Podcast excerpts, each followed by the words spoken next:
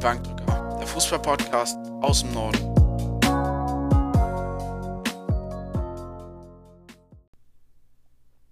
Hallo und herzlich willkommen zu einer neuen Folge, zur bereits elften Episode von unserem Podcast Die Bankdrücker, der Fußballpodcast aus dem Norden.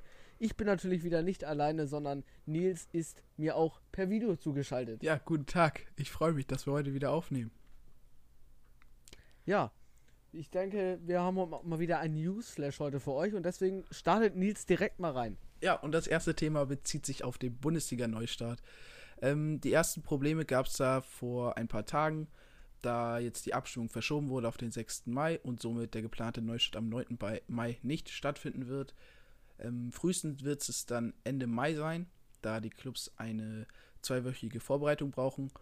Und jetzt nach den Corona-Tests gab es auch Rückschläge. Und zwar gab es positive Fälle beim ersten FC Köln. Und somit hat jetzt die DFL beschlossen, ähm, den Clubs zu raten, dass sie schweigen sollen und somit die Testergebnisse noch nicht öffentlich machen sollen, da es somit zu ja, Problemen kommen könnte, dass der Start noch weiter verschoben werden sollte. Ja, also zum Beispiel bei, die wurden ja veröffentlicht von Köln und da gab es halt große Unruhen, auch bei den anderen Clubs, also die 36 Profi-Clubs der ersten und zweiten Liga werden ja geprüft. Und deswegen wurde heute eine, äh, also so eine Sitzung ähm, bestätigt, wo heute getagt wird mit den 36 Profi-Clubs und ja, Augsburg, Gladbach, Leipzig und äh, Köln waren halt die Teams, die das schon veröffentlicht hatten. Und um nicht für weitere Unruhen zu sorgen, will die DFL natürlich jetzt auch ähm, Klarheit schaffen und damit finde ich einen guten Zug, dass die jetzt äh, Stillschweigen vereinbaren. Und die DFL hat angekündigt, dass sie heute an diesem Montag eine zentral öffentliche Kommunikation vornehmen wird also, sie sollen bis heute halt stillschweigen, aber bisher, wir nehmen das gerade um Viertel vor drei auf, äh, am Montag, den 4.5. Und zwar, äh, also bisher ist da noch nichts raus. Und ja, ich bin auf jeden Fall gespannt, wie es sein wird, weil vielleicht haben die ja auch gesagt, stillschweigen, weil sie schon geahnt haben, dass es bei mehr Clubs so sein kann. Weil das waren ja jetzt erst vier Clubs und da waren schon drei positive Tests dabei. Und vielleicht hatten sie auch ein bisschen Angst, dass davon die Politik ein bisschen abgeschreckt ist vom Bundesliga-Start. Und das wäre natürlich suboptimal für die DFL.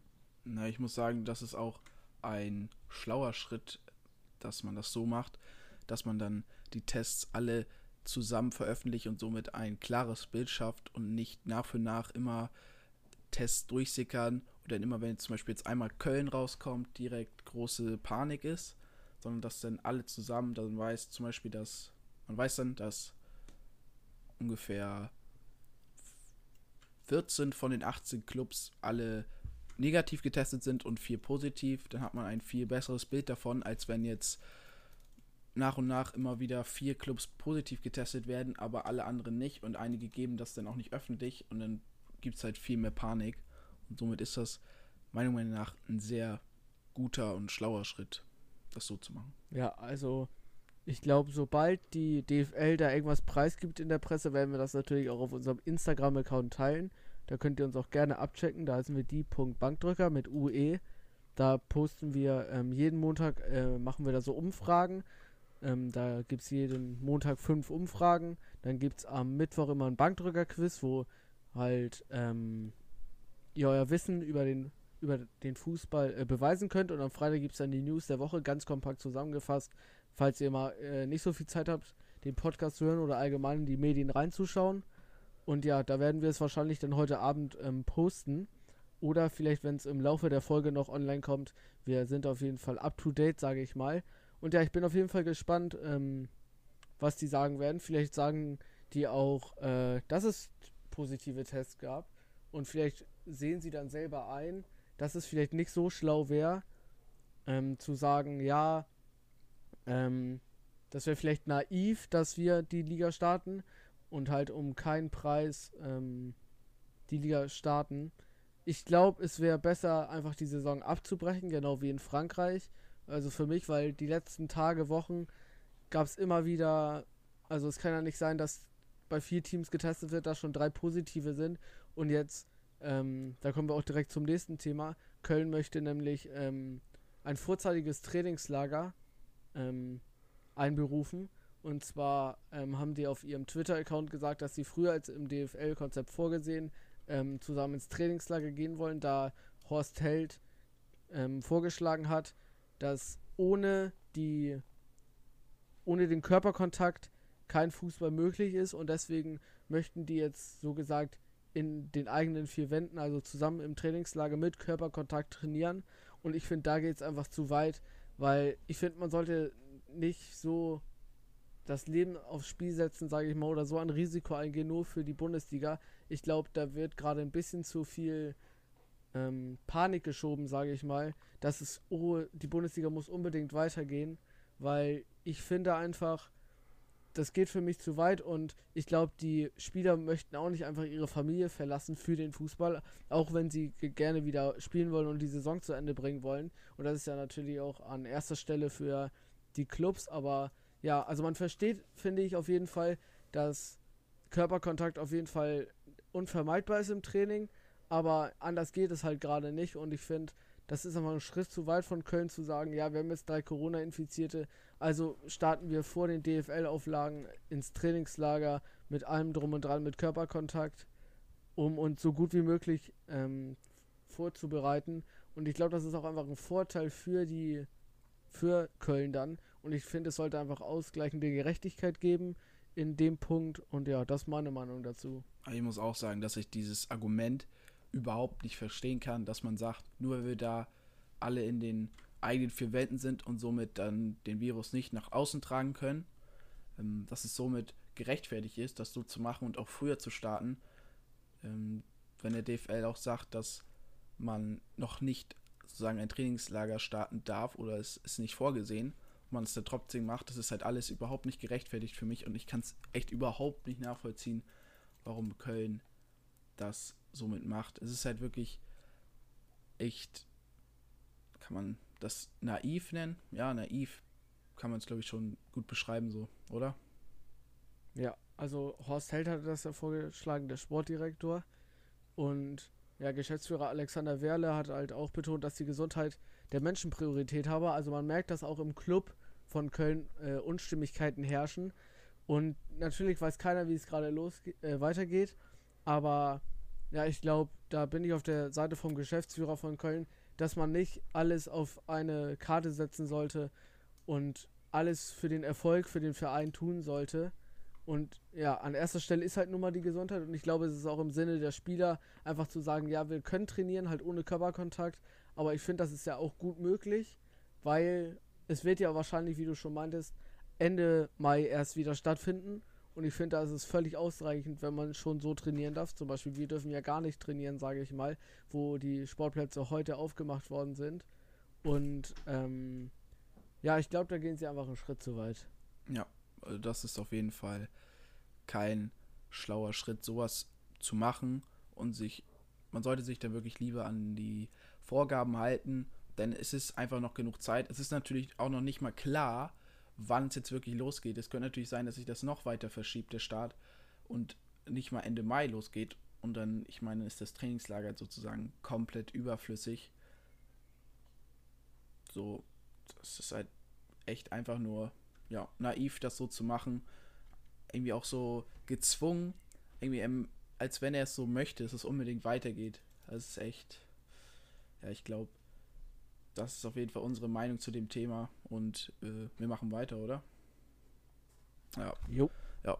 Das nächste Thema bezieht sich nämlich auf Jupp Heinkes. Der hat nämlich eine, äh, eine Taktik oder einen Rat an die Clubs gegeben. Und zwar sollte man jetzt lieber auf eigene Spieler setzen und keine großen Einkäufe tätigen. Natürlich einmal aus wirtschaftlicher Sicht. Aber es ist jetzt auch einfach ein guter Zeitpunkt, junge Spieler mal ranzulassen, muss ich sagen. Mm, da dies dazu führen kann, dass man natürlich jetzt neue Stars vielleicht entdeckt. Aber na gut, so weit geht es jetzt nicht. Aber äh, auf jeden Fall verantwortungsvoll von Jupp Heynckes, dass er sich einmal äußert zu den ganzen Sachen und auch seine Meinung dazu gibt. Er ist natürlich jetzt auch eine große Stimme im Sportgeschäft und hat äh, viel Einfluss auf alle und somit ist das auch ziemlich verantwortungsvoll von ihm zu sagen, Ähm, passt auf, was ihr da mit eurem Geld macht. Setzt lieber auf eigene Spieler. Versucht es mit eurem eigenen ähm, Potenzial im Kader. Lasst junge Spieler ran.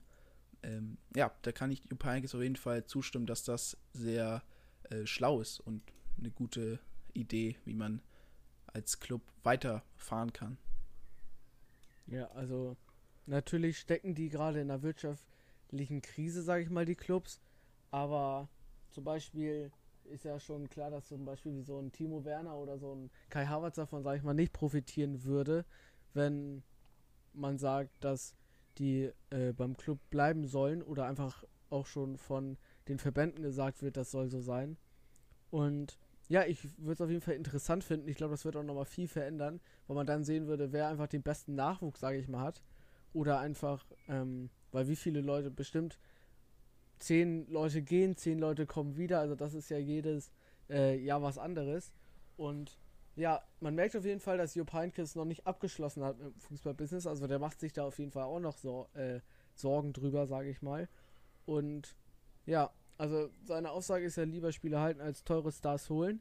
Und da muss ich einfach sagen, die sind zwar in wirtschaftlichen Problemen, aber deswegen verstehe ich nicht ganz, wie zum Beispiel, wie kann man denn so doll in wirtschaftlichen Problemen sein, dass man dann sich noch Gedanken macht über die Transfers, weil zum Beispiel, wenn man jetzt sagt, oh, wir haben Sorgen, dass wir Kai Havertz, ähm, Kai Havertz verkaufen müssen, oder zum Beispiel wie Chelsea, die interessiert sind an ihm, sagen, ja, ähm, wir wollen ihn haben für 100 Millionen plus, sage ich mal. Ich glaube, das ist auf jeden Fall, ähm, das ist auf jeden Fall komisch, finde ich, weil alle sagen, ja, wir sind so in Not, wir brauchen Hilfe ähm, vom Staat oder allgemein von den Verbänden.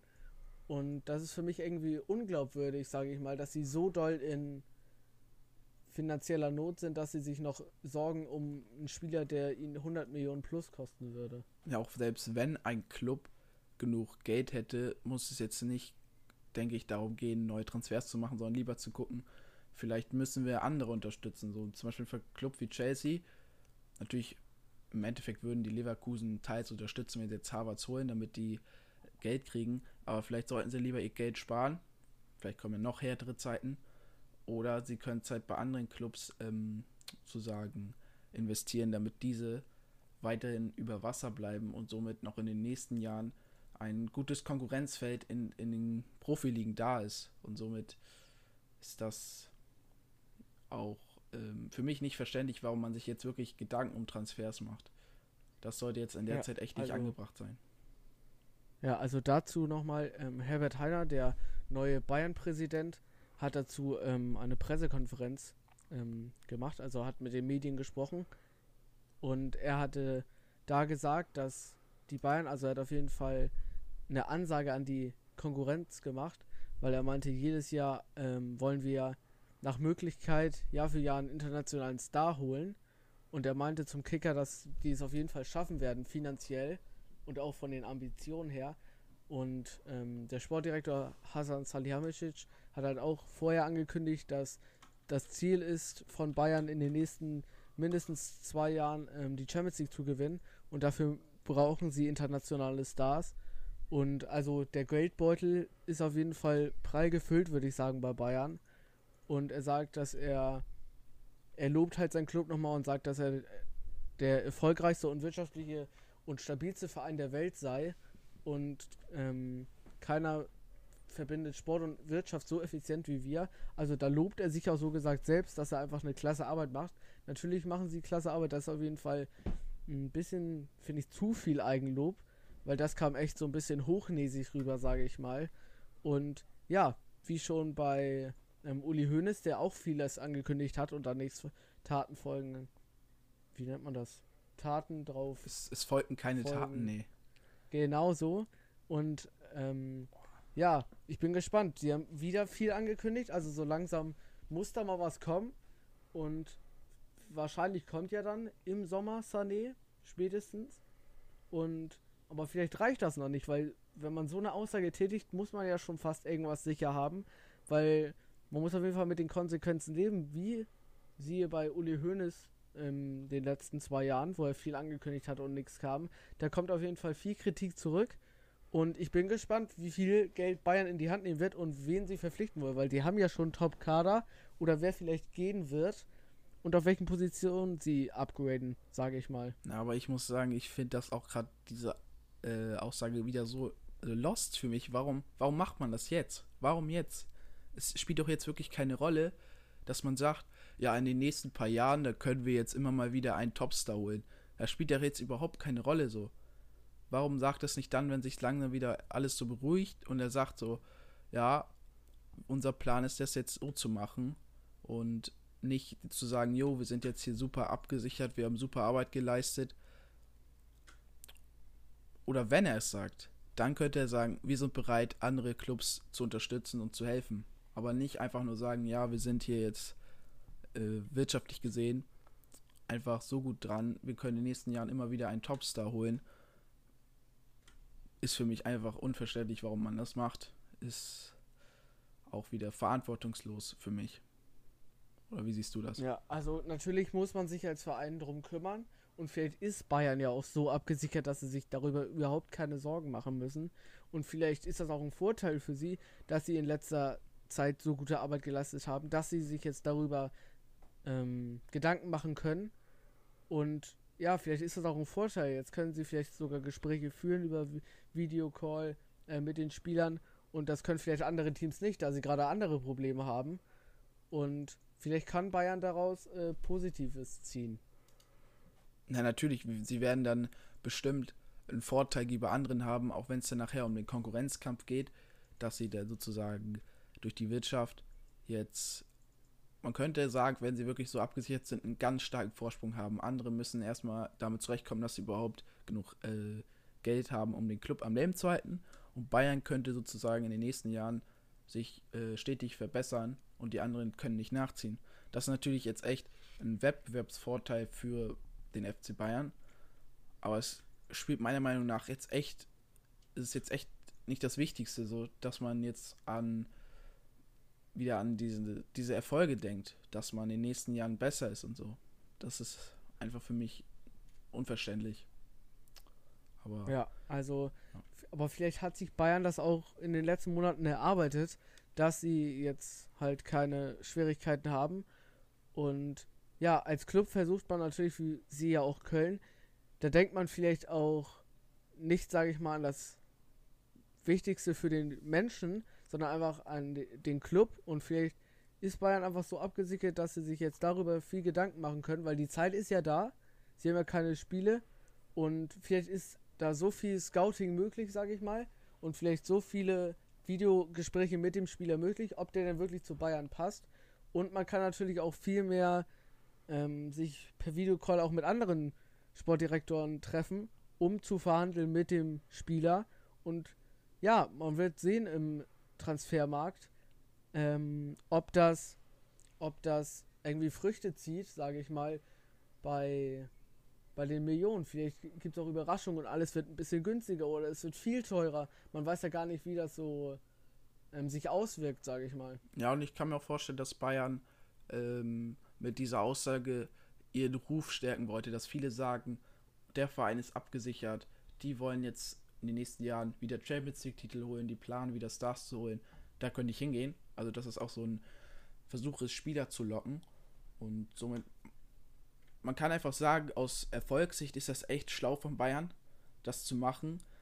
Sie haben sich echt einen guten Ruf verschafft, jetzt vielleicht auch noch Spieler angelockt. In den nächsten Jahren sind sie sozusagen durch ihre Wirtschaft einfach einen Schritt voraus, weil sie halt mehr Geld haben und sich schon weiterentwickeln konnten aber es ist für mich jetzt einfach nicht angemessen so. Man kann es natürlich auch so sehen, die haben sich das verdient durch ihre Wirtschaft. Man soll denen das jetzt mal gönnen. Die haben einfach gute Arbeit geleistet, im Gegensatz vielleicht zu anderen. Aber Bayern hat da auch seit Jahren andere Voraussetzungen. Im Gegensatz zum Beispiel wie Werder Bremen, die jetzt deutlichere Probleme haben. So. Es ist, ist ein schwieriges Thema. Also meine Meinung ist halt einfach nur, muss nicht sein und unnötig, so meine Zeit. So. Ja, aber vielleicht möchte Vielleicht möchte man den Fans auch einfach zeigen, dass sie auf ihren Club setzen können. Und als wäre ich Bayern-Fan, würde es mich, glaube ich, auch freuen, wenn man hört, ja, wir holen internationale Stars, wir können auf internationale Stars in den nächsten Jahren hoffen. also das ist ja nicht schon hoffen, sondern die wissen jetzt, dass sie internationale Stars bekommen. Und jetzt ist man halt gespannt, wer. Das hat das Transferkarussell natürlich auch nochmal angetrieben. Und ja, einfach vielleicht auch nochmal die ähm, Leute, also die anderen Vereine zu verunsichern, um zu zeigen, ja, wir sind die Macht, sage ich mal. Und ja, vielleicht wollte Bayern einfach mal Eine Ähm, Macht, klarstellen- Eine Machtdemonstration. ja, wie klar, wie klar und gut sie gerade Arbeit leisten und ja, dass die Fans stolz sein können auf die Arbeit, die sie da ge- gerade machen und vielleicht nicht jeden Tag irgendwie Anfragen von Interviewpartnern kommen. Ja, wie sieht es denn aus mit der finanziellen Lage? Das haben sie natürlich damit jetzt komplett geklärt und vielleicht haben sie dann jetzt auch mal ein bisschen mehr Ruhe. Ja, es ist wirklich, also so Erfolgssicht, also aus Erfolgssicht, es ist einfach richtig stark. Die Fans, die fühlen sich ja jetzt auch sicherer, dass ihr Club jetzt abgesichert ist. So fühlt es sich ja für die an. Aber es ist halt so aus moraler und wenn man jetzt die Werte betrachtet, halt meiner Meinung nach echt nicht gut. Aber man kann einfach nur sagen, es ist aus Erfolgssicht echt stark von Bayern. Also es ist echt ein guter Schritt nach vorne so. Aber es ist einfach nicht angemessen, meiner, Meinung nach so. Also da stimme ich dir auf jeden Fall zu.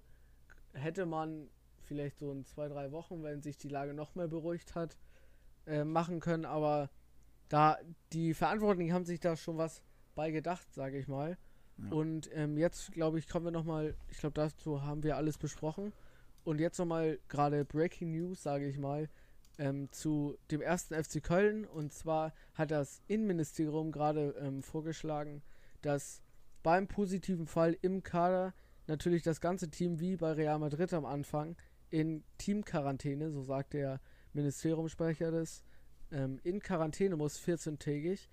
Und ja, man weiß natürlich jetzt nicht, ob dieses Trainingslager halt ein, eine Möglichkeit ist, weil das ist ja so gesagt Quarantäne, bloß halt ähm, zusammen. Und da muss man sich natürlich entscheiden, weil wenn sie ins Trainingslager gehen, können sie 14 Tage ihre Familie nicht sehen und viele haben auch Kinder. Und jetzt wird interessant zu sehen sein, was Köln äh, für einen Schritt eingeht. Also da werden die Spieler natürlich wahrscheinlich auch gefragt, weil ich denke, die Mitarbeiter sind natürlich dafür, dass sie ins Trainingslager gehen. Aber bei den Spielern kann ich es mir schwer vorstellen, für 14 Tage ähm, die Familie zu verlassen. Also es ist gerade nur ein Vorschlag, also eine Bitte, aber es ist noch nicht vollzogen, also es ist kein Muss, dass sie in Quarantäne müssen. Aber ist auf jeden Fall interessant, wie die Politik sich auf die Bundesliga gerade äh, auswirkt. Also es war jetzt nur ein Vorschlag, dass die Spieler unabhängig von den Tests trotzdem Quarantäne sollen, auch wenn die anderen Tests jetzt negativ sind. Ja, wenn die Test, wenn man mindestens einen positiven Test im Team hat, soll das Team in 14-tägige Quarantäne gehen, so steht's. Oh, oh, oh. Also wenn das wirklich so durchgesetzt werden sollte, dann wäre es natürlich, würde ich sagen, das Aus für die Bundesliga, weil dann kann man es ja wirklich gar nicht mehr umsetzen, dass äh, die restlichen Spiele halt durchgeführt werden, auch mit Geisterspielen, da ein positiver Test immer mal auftreten kann und wenn dann die ganze Mannschaft in Quarantäne muss, ist natürlich ähm, kritisch. Ja, jetzt aus Köln-Sicht mit dem Trainingslager glaube ich nicht, dass man ein Trainingslager als Quarantäne nutzen kann, da ja auch immer mehr andere Verantwortliche außenrum sind, die sich darum kümmern müssen und immer wieder mit denen in Kontakt treten. Und somit glaube ich, dass das Trainingslager keine Quarantäne oder kein Quarantäneersatz für Köln mehr. Ja, aber die sind ja trotzdem, die sind ja auch in Quarantäne, die Mitarbeiter. Also das Also das ist ja das ganze- der gleiche ganze wie bei den Staff dann. Spielern. Ja, Ja, ja, okay. Das war ja auch drei positive Tests, ein Mitarbeiter und zwei Spieler. Und da müssen die Mitarbeiter natürlich auch alle, die an dem Tag oder in den letzten Tagen am Trainingsplatz vor Ort waren, müssen dann wahrscheinlich mit. Also das ist ja dann der ganze Stuff. Also ich glaube, das wäre kein Problem in der Hinsicht, aber ich glaube, da würde sich die Politik entscheiden und sagen, nee, nee, das geht gegen unsere Gesundheitsordnung. Ich glaube, das wäre einfach ein ganz, ganz schlechtes Zeichen wirklich für die Menschen, die sagen, ja, die Bundesliga stellt sich über die Gesellschaft, die gehen jetzt zusammen mit, weiß nicht wie vielen, 50 Männern und Frauen in Quarantäne und bereiten sich auf die Saison vor. Und ja, es wäre für die Familie auch, also für die Familien auch hoffnungslos, einfach ihr Ehemann oder halt auch bei den Mitarbeitern 14 Tage nicht zu sehen und ich glaube, da werden die Spieler auch sagen, so schön und gut der Fußball auch ist und so viel ich damit verdiene, ist mir die Familie einfach am wichtigsten und ja, da stimme ich dir zu. Ich glaube nicht, dass es zu so einem Quarantäne-Trainingslager kommt. Ja, wir hatten es ja auch schon am Anfang erwähnt, dass es naiv wäre, sowas zu machen, weil dass, ich, dass man sich da vielleicht ja auch nochmal anstecken könnte und so. Aber jetzt auch aus der Sicht, wenn jetzt alle sozusagen es als Quarantäne machen, es ist auch immer noch ziemlich naiv. Ich denke mal, da haben wir unsere Meinung zu, dass das echt äh, keine Lösung für den Köln wäre, daraus sozusagen eine Quarantäne zu machen. Ja, ja ich glaube, ähm, zum Ende des Newsflash machen wir nochmal ähm, Transfer-News. Die haben wir ja jetzt zwei Folgen ein bisschen schleifen lassen. Natürlich auch des Interviews geschuldet. Coole Sache. Könnt ihr euch auch nochmal anhören. Das war jetzt die zehnte Folge, die, das Interview mit unserem Kapitän. Falls ihr mal Lust habt, ähm, einen Gast zu hören. Und jetzt kommen wir zum Transfer. Und zwar hat Man City ja höchstwahrscheinlich in den nächsten zwei Jahren eine Europacup-Sperre, weil sie gegen die Financial Fair Play-Regeln verstoßen haben. Und jetzt hat sich Kevin De Bruyne, der größte Star, sage ich mal, von Manchester City zu Wort gemeldet. Und er hat gesagt, natürlich macht die ähm, Quarantäne nachdenklich. Und da hat er sich jetzt über die Presse äh, der belgischen Zeitung geäußert. Und er meinte, er denkt über einen Abschied nach, weil sobald die Entscheidung endgültig getroffen ist, wird er alles überprüfen und gucken, welche Angebote er bekommt und ob das Sinn macht, bei Manchester City zu bleiben.